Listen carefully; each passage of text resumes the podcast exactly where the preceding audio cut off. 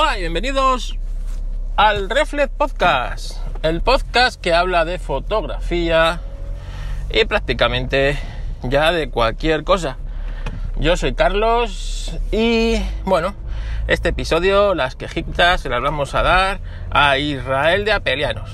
O a Borja, mejor a Borja, a Borja de Retromática que ha tirado las casas por la ventana y se ha convertido en un auténtico maquero de pro. Ya tiene un nuevo iMac, o sea, un nuevo MacBook Air con tecnología ARM que en cuanto le llegue, sabéis quién se lo va a cotillear entero y le va a poner a, eh, a prueba. El Titi. Sí, sí, sí, quiero poner a prueba porque, eh, señores, eh, como os dije en el episodio anterior, que tengo alguna errata que voy a corregir en este. Eh, ARM ha llegado aquí para quedarse y batir con todo. A ver, errata. Y la errata también me la dijo, creo que fue Borja. Y es que la memoria que yo os dije, el cuello de botella este de la memoria compartida con la tarjeta gráfica, parece ser que no está. Que la manera en que trabaja eh, la arquitectura, eh, ese cuello de botella, por ahí no existe. Bueno, pues eh, perdonar mi errata y mi desconocimiento. Pero es que yo sigo emocionado con este cambio que ha hecho Apple. Es lo que yo llevaba 15 años esperando. Para mí, los 15 años que hemos estado en Intel han sido 15 años perdidos. Sí, a mí Intel no me gustó ya nunca desde el principio. Eh, para mí fue un trago dejar de ser un maquero. Un de un, dejar de ser un maquero. Eh, porque ser un maquero en aquella época era ser una cosa distinta, ¿sabes? Nuestros ordenadores, nuestros Mac, Power, PC, eran muy distintos a los PCs en todos los aspectos. Éramos una especie de secta, una especie de, digamos, mmm, isla eh, o aldea, eh, aldea gala que se defendía de los malvados romanos. Pues esto, esto pasaba, esto pasaba así. Así que volver a esa época, pues eh, me gusta. Y es más viendo que cada día van saliendo pues nuevas, eh, pues nuevos tests y nuevas elucubraciones. De momento esto de elucubraciones. Todavía nadie ha tenido un ordenador, lo ha puesto a prueba y lo ha publicado. Entonces, eh, parece ser que de momento estos ordenadores, estos primeros ordenadores son tan potentes como los i7 y los i9 de la era Intel. Claro, es otra arquitectura, ¿vale? Es decir, eh, estos ordenadores van a venir muy bien para lo que yo hago, edición de vídeo, edición de foto, porque van a tener chips dedicados eh, para esa ayuda. Eh, no necesitas tanta fuerza bruta como si necesitas en los procesadores Intel están todo encapsulado en el mismo chip, por lo tanto las velocidades y los tiempos y la fuerza que necesitas es menor. Y bueno, entonces para mí es muy interesante, es muy interesante lo que estamos viendo. Y sobre todo porque veo que, bueno, el sector de imagen, eh, pues que éramos un poco siempre los grandes olvidados, ¿no? Y cuando no hemos sido olvidados, pues nos han sacado un Mac Pro totalmente inalcanzable para un un usuario, o sea, un, pues, un fotógrafo de pelagatos, ¿no? Como soy yo. Así que estoy entusiasmado. Más cosas que te voy a contar. Eh, Google Fotos. Google Fotos ha dicho que a partir del 1 de junio hay que pasar por caja. Todo lo que subamos hasta el 1 de junio se va a mantener gratuito en nuestra cuenta, pero a partir de entonces va a haber que pasar por caja. Esto es lo normal en Google. Lo que Google te da, Google te lo quita. Yo soy un firme defensor de que hay que abandonar los servicios de Google, todos, todos los que se pueda. No me voy a convertir en un talibán de decir no voy a usar nada de Google. Primero porque es más difícil o es más fácil salir de la droga que salir de Google. Porque Google se ha metido tan dentro de nuestras vidas digitales que lo controla todo.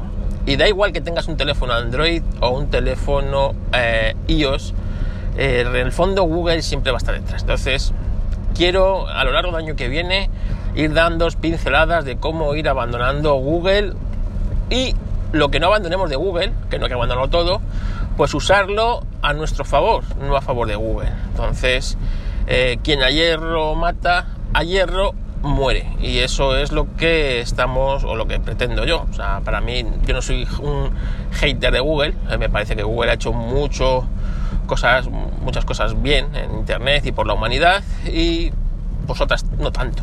Y esto de tomarse tu privacidad como su patio de recreo, pues eh, a mí nunca me ha gustado. Entonces, bueno, Google Fotos. Google Fotos, eh, ahora mismo no tenemos una, un sustituto, un sustituto de Google Fotos. Lo más fácil si tienes un teléfono iOS es pagar por, por iCloud, pero es que iCloud funciona tan mal y sobre todo si algún día tú te quieres eh, ir a otra plataforma, lo, vas a pasar mal. Entonces eh, hay que intentar que los servicios que usemos no sean privativos.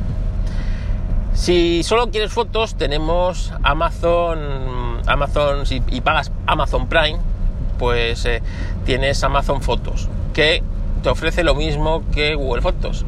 Es servicio ilimitado a la hora de subir imágenes, imágenes que son JPG, incluso RAW. Eh, lo bueno que tiene Google Fotos es que tú puedes subir RAWs que no te va a contar. No hace falta que los comprimas como si hacía falta que lo hicieras en Google Fotos. Pero si subes vídeos, ahí estás un poco más jodido. ¿Vale? Está un poco más jodido y tal.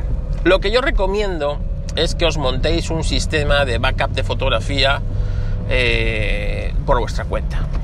Y es que más o menos todos los routers de hoy día tienen puertos USB. En esos puertos USB están diseñados para que tú si les pinchas un disco duro, ese disco duro prácticamente se convierta en un disco de red. Ese disco de red tú puedes ir haciendo backup en contra de ese disco. Entonces, por ejemplo, mi eh, router Xiaomi sí lo puede hacer. incluso tiene una aplicación eh, que te permite que cuando el teléfono se conecta por wifi a ese router automáticamente te hace un backup de todas tus fotografías que haya en ese teléfono entonces esa sería una solución otra solución es montarte un NAS montarte un NAS hay NAS realmente baratos entonces en esto de los NASes mm, es complejo más complejo de lo que de lo que un usuario quizás eh, sin conocimientos pueda llegar a entender, pero es mucho más fácil de lo que parece. Hay muchos tipos de NAS. Evidentemente un NAS, un, más, un NAS barato, y barato hablamos de unos 300 euros, no pretendáis hacer cosas de que se pueden hacer NAS de 3.000, 4.000, 5.000 euros. Yo creo que eso lo entiende, lo entiende cualquiera. Pues eh, esto es igual, pero un NAS vamos a poner de 300 euros, eh, tú puedes tener un servicio que te eh, sustituya a Google Fotos, te haga backup de tus fotos, backup de tus vídeos, puedas compartirlos fácilmente y, y, tal. Y luego otras cosas que puede hacer ese NAS, pues vienen como accesorio, ¿no? Pero claro, si queremos codificar vídeos, si queremos meter dockers y hacer todo lo que te permite hacer dockers, pues quizás no necesitas un NAS de 300 euros, necesitas un NAS de un procesador mucho más potente, porque un NAS sencillo, los NAS sencillos tienen desde procesadores, eh, digamos, ARM, eh, ARM que puedes de cuatro núcleos, que puedes encontrar en algún móvil Android de estos baratos, o ya te puedes ir a auténticos Intel Xeon. Entonces, eh, esto depende de todo. Pero bueno, tenemos hasta junio para ir buscando e investigando distintas alternativas que aquí os iré dando. Bloqueo creativo, sí. Eh, como creativo, pues ahora mismo tengo una especie de bloqueo creativo que impide, pues entre otras cosas, que este podcast salga frecuentemente, que pues no sé, que el otro día, por ejemplo, estaba yo pues, intentando terminar un vídeo, intentando terminar un vídeo y, es que estaba bloqueado, no era capaz de, trabajar en él. Eh, ya no es que me distrajeran cosas, que no era eso, es que no tenía ese bloqueo creativo que todas las personas creativas en algún momento sufrimos, en el que no te sientes capaz, no ves una salida del proyecto ese, no con lo que has hecho no te gusta, no sabes cómo continuar y eso, creerme que es muy difícil de luchar contra ello. Yo no sé si vosotros tenéis alguna fórmula. Eh, otros profesionales, pues sé que me han dicho que la fórmula es eh, desconectar y ponerte a hacer otra cosa, salir, dar una vuelta y dejar ese proyecto hasta que, bueno, pues tu creatividad vuelva. Pero es que mi creatividad ahora mismo está seriamente afectada.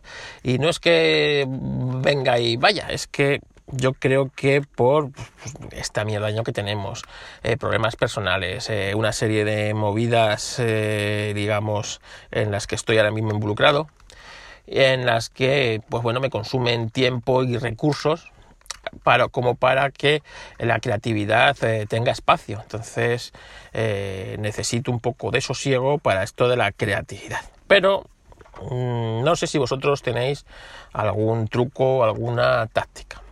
Pero es cierto que no solo me afecta en eso, me afecta a todo. Por ejemplo, he visto Racing, va con bastante retraso a la hora de salir. Los episodios que estoy sacando no estoy contento con ellos. Eh, les falta algo más, ¿no? De, que, me gusta darles a esos episodios, pero ahora mismo no soy capaz. Entonces, eh, ¿cómo lucháis vosotros contra el bloqueo creativo? En cuanto yo lo resuelva, os lo contaré y os lo contaré aquí en Reflex Podcast. Bueno, las quejitas de hoy se las damos a Borja de Retromática porque tiene un nuevo MacBook Air ARM. A ver si cuando te llega Borja y lo exprimimos a tope. Además, me apetece verte, me apetece verte porque aparte de que tenemos que darnos alguna cosa, es que llevamos casi un año sin vernos. Y me apetece, me apetece bastante ver a viejos amigos. Así que hasta aquí el Refle Podcast. Gracias y nos vemos.